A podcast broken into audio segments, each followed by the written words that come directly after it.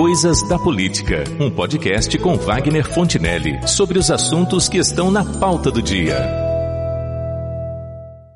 Em princípio e regra geral, a adoção é uma decisão movida pelo sentimento de amor e generosidade que aproximam e conectam os adotantes e adotados, não pelos caminhos naturais da reprodução, mas pelo viés inexplicável do destino.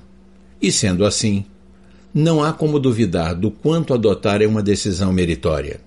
Paralelamente a isto, no entanto, o caminho a ser trilhado com esse propósito parece longo e penoso aos que optam pela adoção.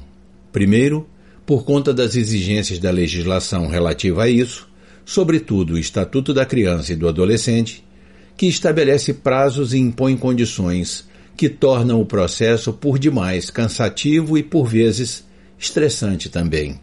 Depois, porque além daquilo que a lei determina acerca do assunto, enfrentar a burocracia do judiciário, na maioria dos casos, é desgastante para quem pretende adotar no Brasil. E não basta argumentar que isso resulte das cautelas e da preocupação com a proteção dos adotandos. É a conhecida lentidão no andamento das coisas na justiça brasileira que atormenta as partes e os seus advogados na labuta de cada dia.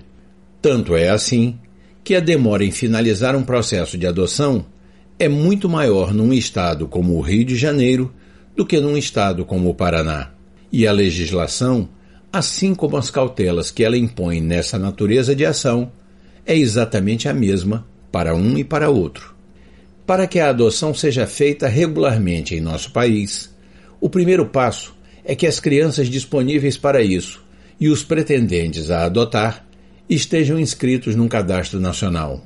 E dele é que vem o primeiro dado que chama a atenção de quem está interessado no assunto. O número de pretendentes a adotar é muitas vezes superior ao número de crianças disponíveis para serem adotadas. Mas o que isso reflete? que a nossa política para a adoção de menores está equivocada? Que a nossa legislação dificulta a realização de uma adoção no Brasil? Que os juízes que decidem sobre isso dificultam a finalização de um processo como este? Responder a essas indagações exige o conhecimento e a experiência de quem já esteve envolvido com essa natureza de processo e que entende como e por quais motivos certas coisas acontecem. Sendo assim, conversei com uma profissional que, no correr de vários anos, integrou uma equipe multidisciplinar incumbida de acompanhar e orientar justamente essa natureza de processo, que é a adoção. Trata-se da assistente social Leonara da Silva Astolfo, que é graduada em serviço social com especialização na área de saúde, em atenção básica e hospitalar, e MBA executivo em gestão de pessoas e na área de política social. Atuou em programas e projetos sociais, na gestão da assistência social municipal, coordenou e ministrou cursos de qualificação profissional. Atualmente, é assistente social na Prefeitura de São José do Calçado e na Santa Casa de Misericórdia de Guaçuí, no estado do Espírito Santo. Bom dia, Leonara. Seja bem-vinda e obrigado por sua participação. É, bom dia, Wagner. Eu que agradeço a oportunidade. Estou aqui para poder contribuir um pouquinho com o trabalho de vocês. Vamos começar a nossa conversa de hoje estabelecendo um aspecto que parece de fundamental importância quando estamos tratando da adoção. E como você é um assistente social, creio que poderemos começar pelo seguinte: a legislação brasileira, ao contrário da legislação de outros países, parece burocratizar de uma forma excessiva o processo de adoção. Até onde você, como profissional, considera isto como um conjunto de cautelas necessárias e até onde isto inviabiliza que se concretize um número maior de adoções? Então, Wagner, o processo de adoção ele, ele deve ser cauteloso sim, de modo que todos os envolvidos estejam preparados. Deve existir uma preparação psicossocial e jurídica, até mesmo para sanar todos os mitos que estão é, em volta do, da adoção desse tema, né? Que, como você disse, é tão complexo. E realmente fortalecer o real desejo da adoção para essas famílias que querem participar de todo esse processo. Conhecer todos os trâmites necessários, principalmente a aceitação daquela criança e da família, e também da família à criança, né? que um completa o outro, é a família aceitando a criança e a criança aceitando a família. Deixa eu lhe perguntar uma coisa dentro disso que você está dizendo. Hum. É, há uma coisa que me, me parece que a legislação brasileira ela tem alguns equívocos, ela comete alguns equívocos. Um deles, por exemplo, é que a legislação brasileira permite, no caso de doação por pais biológicos conhecidos que estão é, entregando a criança para adoção, que haja a desistência durante aquele estágio que antecede a, a, a estágio de convivência, que é o estágio de convivência. Uhum. Ora, às vezes o processo é lento e esse estágio de convivência demora dois anos, demora três anos. Aí você tira depois uma criança que às vezes saiu com 60 dias de casa, a mãe se arrepende. Porque mudou a situação dela por qualquer coisa. E considerando que o interesse que deve ser zelado prioritariamente é o interesse da criança, aí um juiz decide que não, já que a mãe quer assumir, preferivelmente a criança deve ficar com a família, é o espírito da lei, e aí tira uma criança que está há três anos, que já conhece os, os pretendentes à adoção como pai e mãe, e tira e volta para uma casa que para ela é estranha.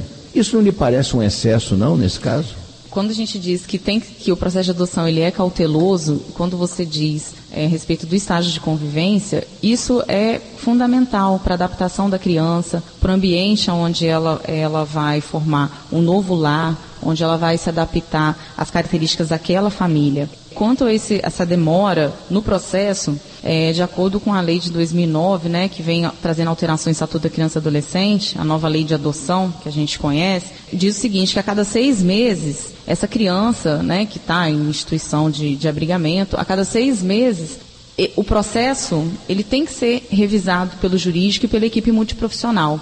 Então, assim, mesmo que demore dois anos, realmente demorado pela avaliação do jurídico, e a equipe fica em cima, cobra, as instituições, psicólogos, assistentes sociais, ficam em cima também, relatando tudo que vem ocorrido com a criança para correr com esse processo. É, é importante destacar que a gente tem que ser cauteloso nessas avaliações, Wagner, porque é a vida de uma criança que vai ser decidida. Essa criança, ela já vem com uma bagagem, a gente tem que respeitar isso. A adaptação dela é importantíssima. Esse estágio de convivência é importante. Alguns casais passam até mesmo com esse estágio de convivência dentro da própria instituição de abrigamento, para saber realmente qual a realidade que ela está vindo e, qual, e como ela vai enfrentar daí para frente. Em linhas gerais, uma vez decidindo a pessoa ou o casal pela adoção, quais seriam as etapas para isso? Como é que transcorre na prática esse processo? Eu não quero que você se demore aqui na questão jurídica, até porque não é a sua área. Qual é a sequência para se chegar desde o interesse manifesto na adoção até a adoção efetivada?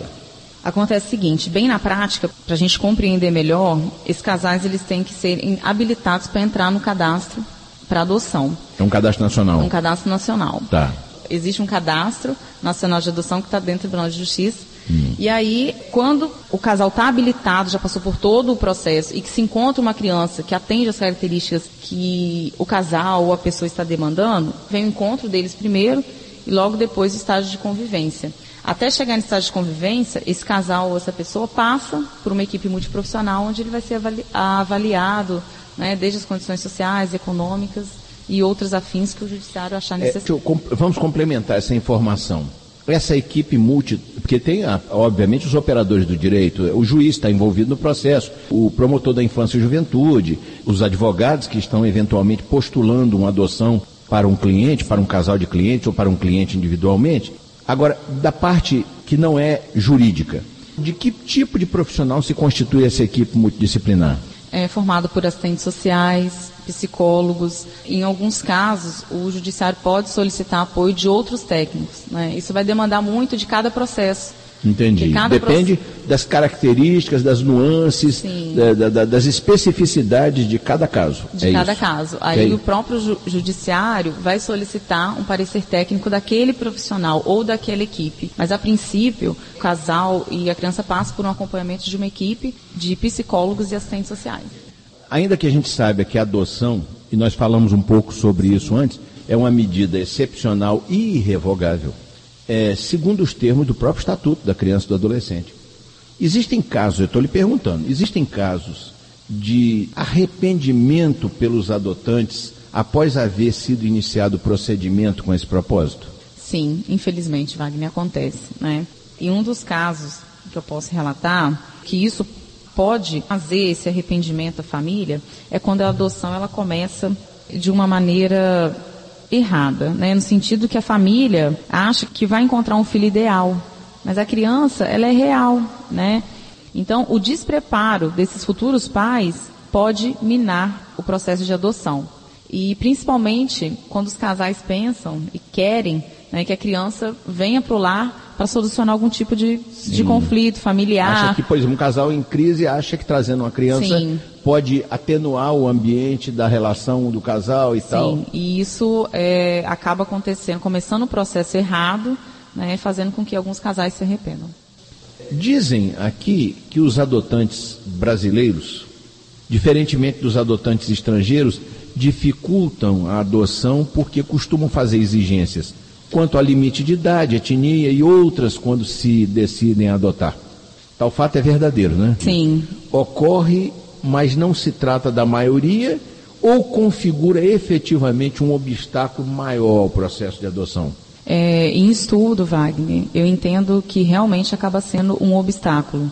Não se trata de uma grande maioria, mas sim acaba sendo um obstáculo. A gente acaba tendo esse grande número de crianças e adolescentes para adoção, né, como a gente disse anteriormente, mas, de acordo com os perfis que são traçados e solicitados, acaba se deparando com casais que solicitam características dessas crianças e adolescentes que não estão ali no, no cadastro, né, disponíveis para entrar nesse processo de adoção.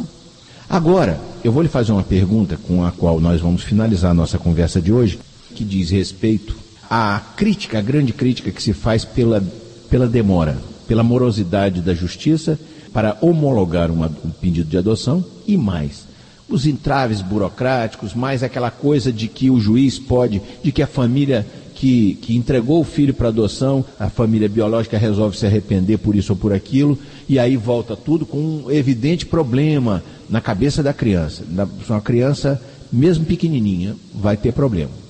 Você acredita que esse, excesso de cautelas, que é ruim por um lado, por outro lado, ele não estaria protegendo essas nossas crianças dadas em adoção de um tráfico de crianças?